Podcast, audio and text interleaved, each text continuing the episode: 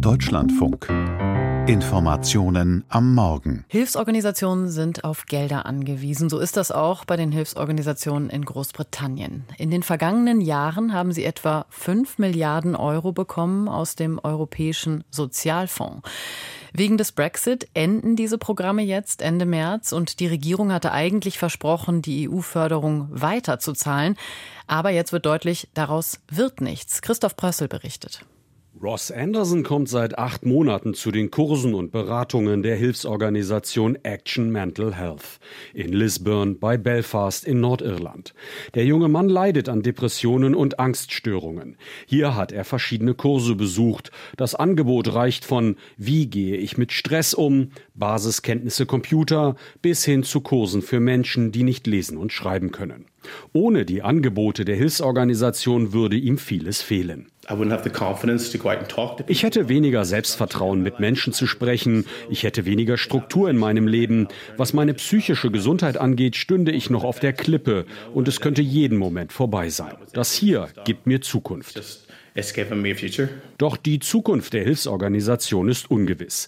Ende des Monats läuft ein EU-Förderprogramm aus, der Europäische Sozialfonds. Über dieses Instrument erhielt die Organisation über 4 Millionen Euro. Die britische Regierung unter Boris Johnson hatte versprochen, dass diese EU-Fördergelder in gleicher Höhe vom britischen Staat gezahlt werden sollen. Doch nur wenige Tage vor dem Ablauf der Förderperiode weiß der Geschäftsführer von Action Mental Health, David Babington, nicht, wie viel Geld die Organisation mit zehn Standorten in Nordirland bekommt und ob überhaupt. Er befürchtet, dass die Angebote stark zurückgefahren werden müssen. 1000 Menschen betreuen wir jeden Tag und es besteht die Gefahr, dass die nicht mehr kommen können. Wir haben eben von Ross gehört, das sind alles sehr unterschiedliche Fälle, aber viele wüssten nicht wohin.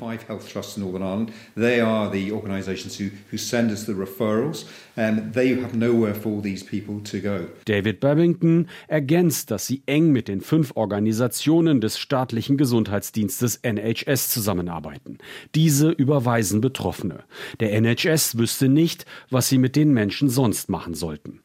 Die Unsicherheit ist riesig, nicht nur für die Hilfsorganisation Action Mental Health. Insgesamt 67 Einrichtungen in ganz Nordirland sind betroffen, zahlreiche in Wales, England und Schottland auch. In den vergangenen Jahren erhielten die Organisationen im Vereinigten Königreich insgesamt seit 2014 über 5 Milliarden Euro. Andrew Irvine ist Geschäftsführer der Kirche und Hilfsorganisation East Belfast Mission. Er hat für etwa 22 verschiedene Einrichtungen die Gespräche mit staatlichen Stellen geführt. The UK government uh, under die Regierung des Vereinigten Königreichs hatte unter Boris Johnson versprochen, dass ein britischer Fonds die EU-Zahlungen ersetzen würde. Zu 100 Prozent. Jetzt wissen wir, das wird nicht passieren. Im nächsten Jahr werden aus diesem neuen Fonds nur etwa 22 bis 26 Millionen Euro zur Verfügung stehen für Nordirland. Das ist ein Rückgang um 50 Prozent. So 50% drop. Etwa die Hälfte der Hilfsorganisationen wird kollabieren, befürchtet Andrew Irvine. In der East Belfast Mission geht es vor allem um Unterstützung bei der Wohnungssuche, Berufsausbildung, Jobsuche und das in einem Stadtteil, in dem die Arbeitslosigkeit sehr hoch ist. Er ist verärgert über die Ignoranz der Regierung.